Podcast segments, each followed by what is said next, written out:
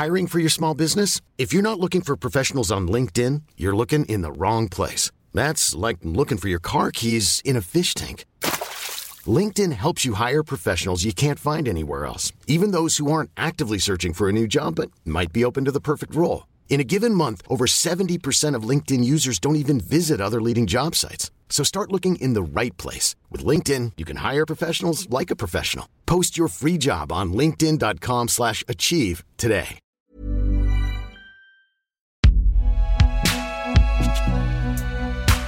Prochain arrêt, Binge Audio.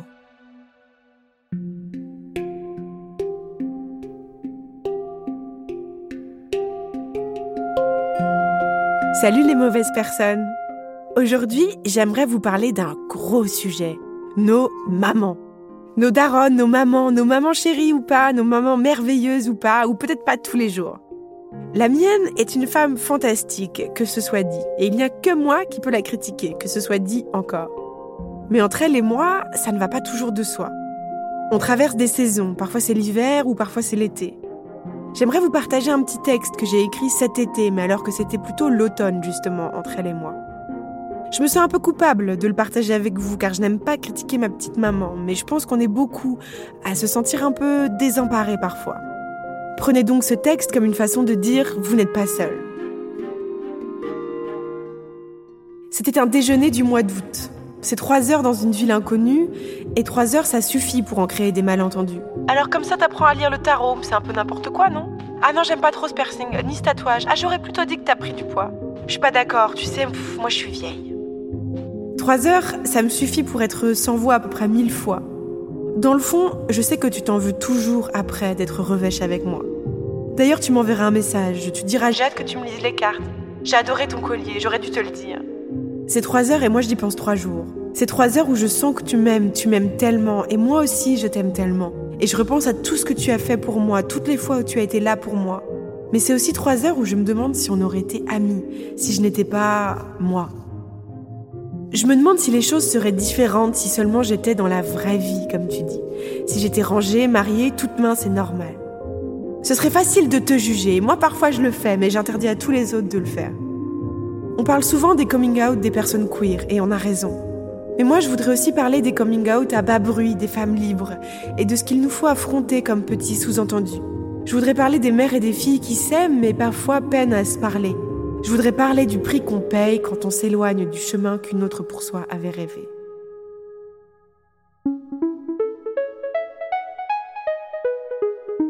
Patricia Delay, bonjour, merci beaucoup d'être avec nous. Vous êtes psychosociologue de formation.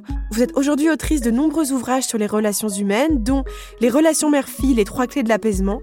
Vous venez aussi d'écrire un roman noir, La Faussaire, qui est également basé sur les relations mère-fille.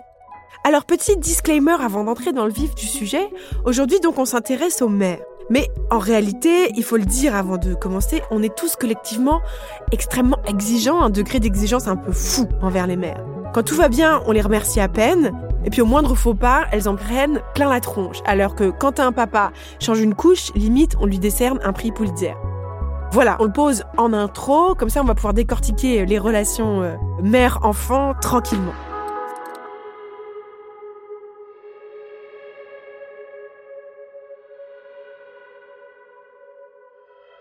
Patricia Delahaye, est-ce qu'on peut définir ce que c'est une relation mère-fille euh, réussie? Est-ce que c'est si différent d'une relation mère-fils, père-fils, euh, euh, parents éducants, enfants Enfin, qu'est-ce qu'elles sont de si particulier? C'est-à-dire que dans une relation mère-fille, euh, on est on est beaucoup on, est beaucoup plus proche. Si vous voulez, quand naît un garçon, on se dit qu'il va être différent de soi quand on est sa mère. Mais quand naît quand naît une fille, on on pense qu'elle va traverser les mêmes épreuves, qu'elle va traverser la même expérience et du coup, euh, on est plus, il y a plus de projection, si vous voulez, il y a plus de, de proximité. Par exemple, euh, je sais pas moi, si une femme a été blessée par les hommes, elle va avoir peur que sa fille soit blessée par les hommes. Du coup, elle va projeter des peurs qui vont pas être, euh, qui vont pas forcément correspondre avec la vie de sa fille.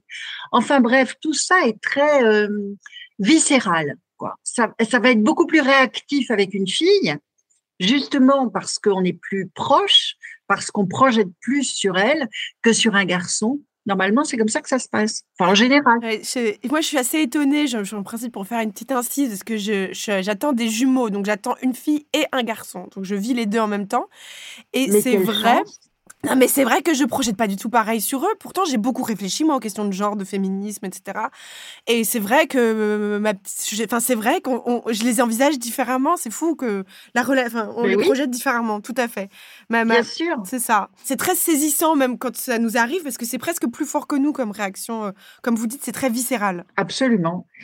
Une des difficultés de la relation mère-fille, c'est que quand sa propre maman souffre, par exemple, il y a un réflexe euh, à la fois de, de c'est très très fort quoi. C'est comme si c'était c'est comme si c'était nous. Alors que quand c'est un père, c'est différent. Vous voyez, on, on vient d'elle. Alors parfois, on aura tendance à l'éloigner, justement pour pas trop ressentir ce qu'elle éprouve, quoi, quand ça va mal. Mmh. Vous voyez?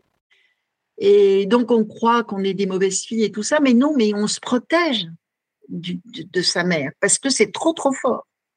Quand, une mère dit une phrase, par exemple, vous avez une copine qui, qui vous dit euh, Ah là là, t'as grossi.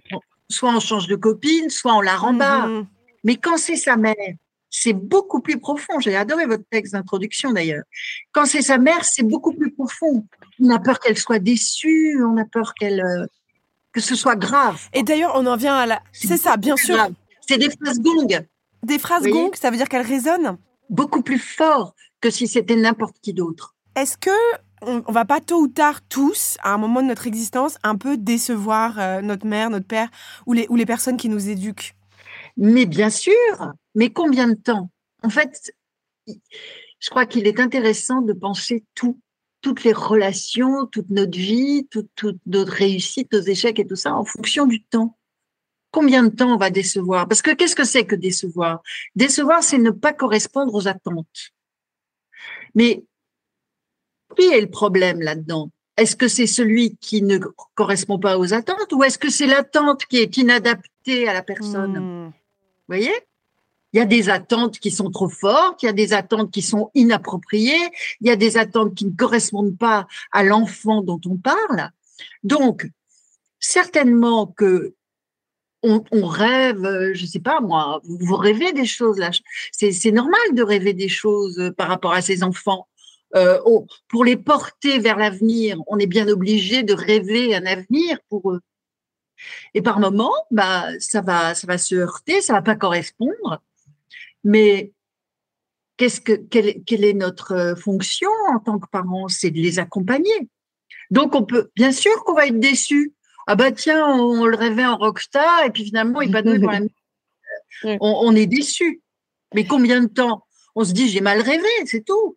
Mmh. Et puis on l'aide pour devenir, euh, je sais pas moi, comptable. Est-ce que c'est aussi une forme de ouais. Qu'est-ce que c'est ça c'est ça. Comprenez? Il y a aussi une forme peut-être de, de, maturité, d'accepter, d'assumer, de dire euh, non papa, non maman, euh, non dadou, je ne suis pas l'enfant parfait que dont tu rêvais. Mais en fait, il n'y a pas d'enfant parfait. Il y a des enfants qui s'épanouissent. Parce que c'est quand même ça la fonction d'un parent, c'est d'aider un enfant à s'épanouir. Qu'est-ce que c'est s'épanouir? C'est être bien avec soi-même et bien avec les autres. C'est ça. Bon, il y a des moments dans toute, euh, si vous voulez, une relation humaine, c'est forcément imparfait. Il y a, ça, on, on, voit ça dans les couples, on voit ça dans les amitiés. Il y a des moments où ça se, alors moi j'appelle ça un désajustement où on se comprend plus, où on n'est plus en phase, où les attentes sont pas les bonnes, où les uns sont disponibles, les autres pas. Enfin bon, c'est ça une relation humaine. Alors vous me posez la question, qu'est-ce que c'est qu'une relation mère-fille réussie? Ben, C'est une relation euh, mère-fille où on s'ajuste l'une à l'autre. Vous voyez, comme en amitié, comme en amour d'ailleurs. On ne peut pas tout attendre d'une relation.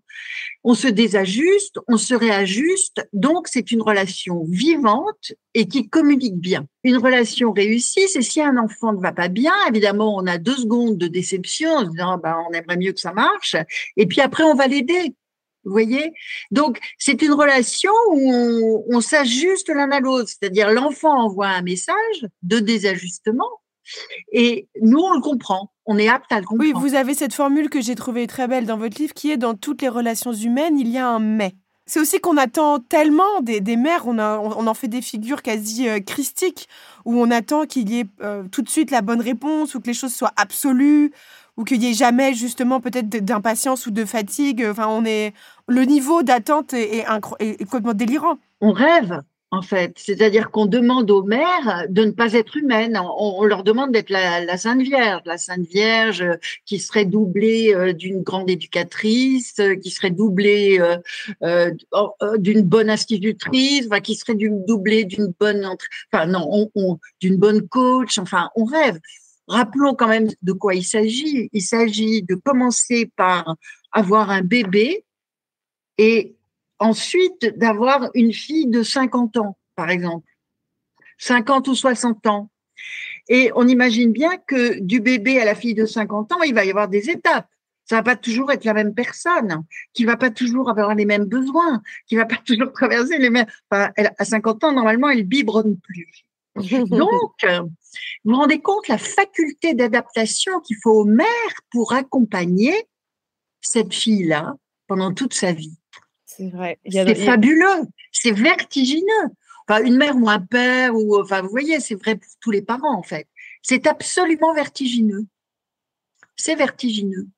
Donc soyons indulgents quand même. Est-ce qu'il y a des étapes où on sait que c'est des moments plus difficiles que d'autres? Je pense évidemment à l'adolescence, mais euh, ou des moments où les où elles, souvent les mères filles se réconcilient. Est-ce qu'on voit un peu des Est-ce que vous vous voyez dans votre pratique des, des, Alors. Euh, euh, ce qui est difficile, ce sont les périodes de séparation. C'est-à-dire, il y a des moments où forcément pour grandir, il ne s'agit pas de rester dans les jupes de sa maman, on continue à l'adorer, mais on regarde ailleurs.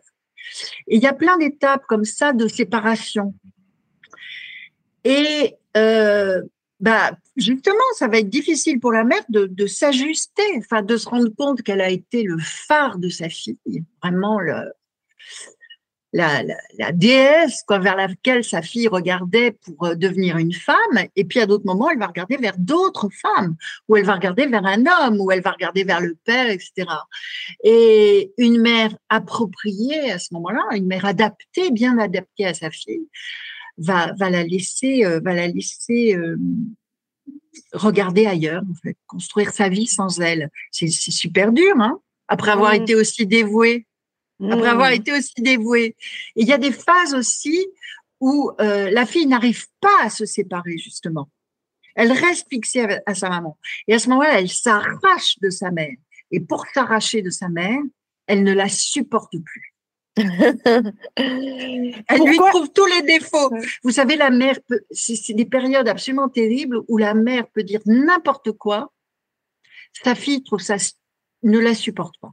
Ça la hérisse. Mais elle dit, euh, il fait beau. Et c'est Voilà. Ah, les pauvres mamans, ouais, on est dur. Ouais. les pauvres mamans. Alors, il y a des relations mère-fille où ça n'a jamais été bien. Des mmh. relations toxiques. Bien sûr. Oui, oui, bien sûr, bien sûr, on va en parler. Mais, Vous voyez? mais... quand la relation a été bonne, que les mamans se mettent bien dans la tête, et les filles aussi d'ailleurs, la relation redeviendra bonne. Mais il y a cette période d'arrachement où c'est un peu dur. Et pourquoi, selon vous, les mères ont cette capacité de nous agacer le plus rapidement du monde N'importe quelle autre personne n'a pas cette capacité? Justement parce que c'est viscéral. Donc, quelque chose qui est rien, c'est euh, ah, euh, t'as pas changé, euh, je sais pas moi, euh, t'as pas changé de t'as pas changé de, de t-shirt ce matin, euh, ça fait trois jours que tu le portes, ça va être insupportable, vous voyez, ça va être, ça va être comme si notre maman remettait tout en question, nous reprochait d'être sale, euh, enfin, vous voyez, n'importe quelle petite phrase ça a tellement d'importance, la vie d'une maman. Et c'est vrai que j'ai écrit ce texte d'introduction avant moi d'être enceinte, donc quand j'étais encore que fille. Et maintenant que je suis bientôt euh, maman ou maman en construction, et j'imagine, alors c'est beaucoup d'imagination, mais si j'imagine mes futurs enfants penser qu'ils puissent, euh, puissent être que je puisse penser qu'il soit décevant, ça me fend le cœur. Je me dis mais bien sûr que non, je penserai jamais ça. C'est, c'est, ça me fait mal, ça me fait mal d'imaginer ça. Donc c'est, mais pourtant je peux concevoir que bah, parfois même j'ai déçu mes propres parents. Mais combien de temps?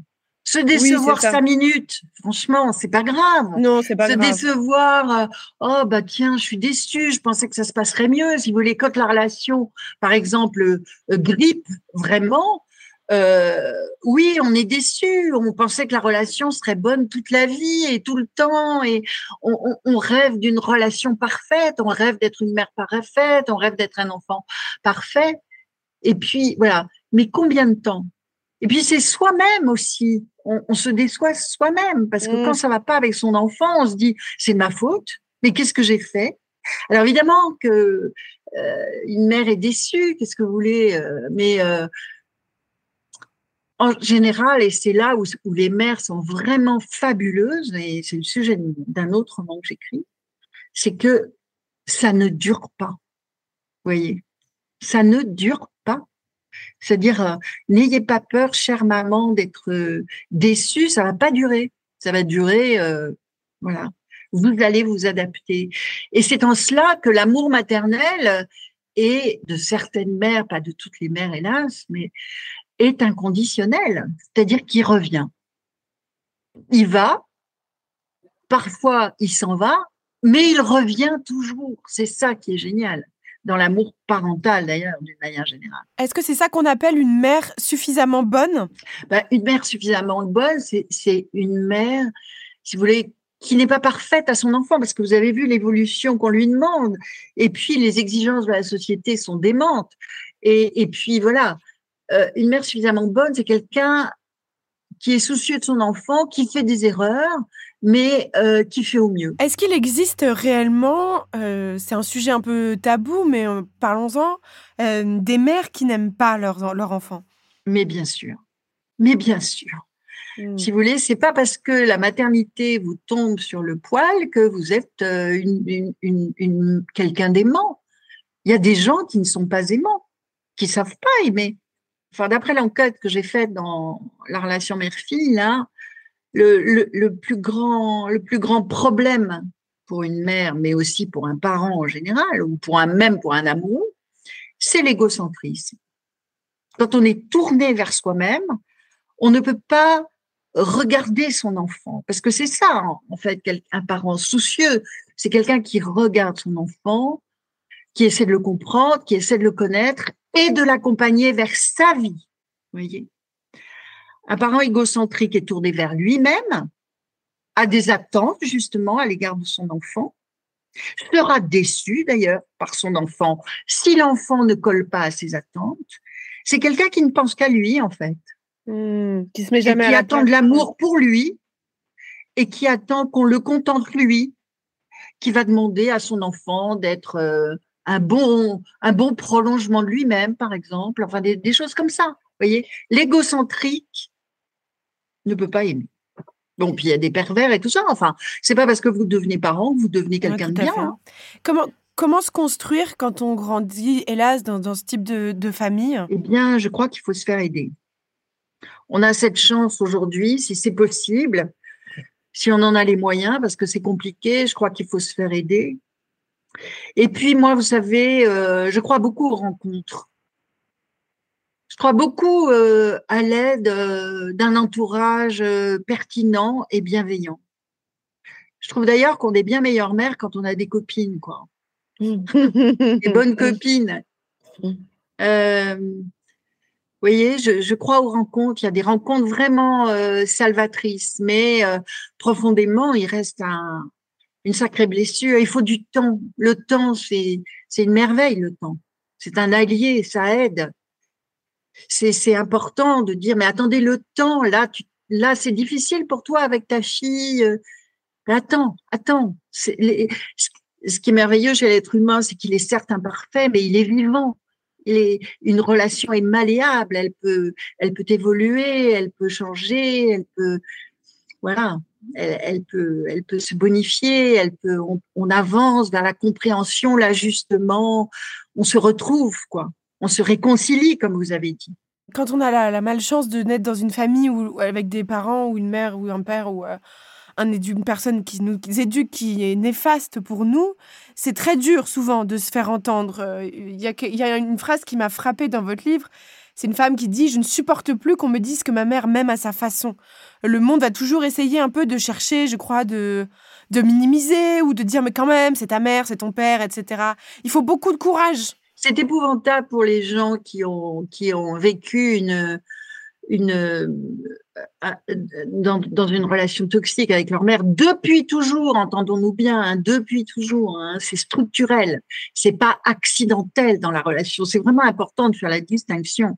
Parce qu'accidentellement, il y en aura toujours, comme dans tous les couples, comme dans toutes les relations. Mais structurellement, c'est quelqu'un qui est inapte à la maternité. Et entendre, mais tout de même, c'est ta maman. Mais quoi? Il y a beaucoup de formalisme là-dedans. Euh, il y a des mères qui ne, qui ne sont absolument pas des mères, qui n'ont, qui n'ont pas soigné, qui n'ont pas accompagné, qui n'ont pas aidé, qui n'ont pas porté leur fille vers sa propre vie. Et entendre, euh, ah, quand même, tu pourrais être gentil avec ta maman, vous imaginez? Mmh. L'enfer. Oui, c'est euh, une, relation même carrément asymétrique, ouais. Complètement asymétrique, c'est-à-dire que c'est pas à un moment quand on a une fille de 50 ans, quand on a 70, on a envie d'être amis, mais non. Euh, enfin, mais non. Euh, voilà, c'est pas du même ordre, quoi. Euh, une fille peut tout dire à sa mère, une mère peut pas tout dire à sa fille. Justement, à cause de l'effet gong des histoires, des phrases et tout ça. C'est vite traumatisant à tous les âges, en fait. La parole d'une mère, c'est jamais anodin, même quand on a 80 ans. Exactement, exactement. Moi, je reçois, je, fais du coaching de, vie et je reçois beaucoup de mères et de filles et elles souffrent, quoi, de. C'est trop puissant. C'est une relation trop puissante, viscérale. Quoi. Donc, la fille regarde vers sa vie, elle construit sa vie, et la mère regarde vers sa fille. La fille regarde vers sa vie et la mère regarde vers sa fille pour l'aider, la conseiller, la guider ou ne rien faire. D'ailleurs, vous donnez l'exemple dans votre livre d'une anecdote que j'ai trouvée très touchante où c'est Muriel Robin euh, qui raconte qu'elle va, elle va voir sa mère pour lui raconter le début de sa notoriété. Elle est très, elle est très fière d'avoir dîné avec je sais plus quelle star. Et sa, maman lui, sa mère lui répond, pardon, arrête de faire ton intéressante et qu'elle s'en trouve complètement euh, désemparée, quoi mais blessée, blessée, ça, blessée. Elle, elle, elle, en pleure encore euh, quand elle raconte, enfin, quand je l'ai vue raconter cette histoire, elle, elle, en, elle en avait les larmes aux yeux. Et vous voyez comme euh, une phrase comme ça est inoubliable, comme ça marque ces phrases qui reviennent, qu'on dit nos mères. Mais ça peut être aussi un peu désarmant. Je, vois le, je pense à l'exemple d'une mère dans votre livre qui, qui s'impatiente. Euh, elle dit nous avons été à l'écoute de leurs désirs, nous, avons, nous leur avons offert l'ouverture, nous avons même été chez le psy pour ne pas peser. Nous avons été à l'écoute, nous avons reçu leurs copains, nous avons payé les colloques, les études. Je ne vois vraiment pas ce qu'elles peuvent nous reprocher, puis elles râlent. Leur vie n'avance pas, à 30 ans, elles n'ont pas de copains, pas de vrai boulot, nous leur avons tout donné et elles ne sont pas mieux construites. Euh, j'ai l'impression que cette femme, elle n'a pas saisi aussi que le monde avait euh, bougé et que c'était pas si facile de d'avoir le vrai boulot, que le couple traditionnel était remis en question, et puis surtout que tout ne dépendait pas non plus des mères. Votre mère, elle peut être parfaite, la vie, elle, peut, va rester difficile parfois. Exactement. Alors c'est ça, oui, c'est c'est très intéressant. D'ailleurs, euh, la psychanalyste Françoise Dolto, qui a formé toute une génération de mères, euh, disait euh, qu'on peut parler à sa fille, mais en disant de mon temps, de mon expérience, vu de mon point de vue, vu de mon histoire, voilà ce que je pense. Vous voyez? Mmh, et, et, moi, moi, je trouve ça très, très intéressant de rappeler qu'on parle à partir de son expérience à partir de son temps, de son époque, etc. Là, on parle des mères, mais il y aurait aussi beaucoup à dire sur, sur euh, bien sûr, sur la responsabilité des pères. Hein, on l'oublie pas, je, le rappelle juste. Euh. À quel moment faut-il savoir qu'il vaut mieux rester fâché avec sa famille? Je dirais quand elle est complètement bouchée, quand, quand elle comprend rien à ce qu'on est, à ce qu'on devient, à ce qu'on cherche, à ses aspirations, quand elle est, quand elle est une entrave permanente à soi-même, quand elle abîme, quand en les quittant, on se sent complètement, euh, justement, nul, décevant, euh, euh, quand ça nous prend la tête, quand vraiment, je, je, je trouve que le, le, le rôle de chacun, je trouve, c'est quand même de construire une vie épanouissante, non? Si, c'est vrai, c'est une belle façon de, de, le résumer, enfin de le penser, de construire la vie la plus épanouissante possible. Un grand merci d'avoir été avec nous, Patricia Delahaye. Je rappelle les titres euh, de vos livres, Les relations mère-fille, les trois clés de l'apaisement et La faussaire, donc le roman noir inspiré des relations mère-fille. Un grand merci à toutes les mères, à toutes les filles, à toutes les fils et à tous les pères, à tout le monde, à tous ceux qui nous écoutent. Merci à Charlotte Bex, notre chargée de production, et à Elisa Grenet, notre réalisatrice. Et à très bientôt.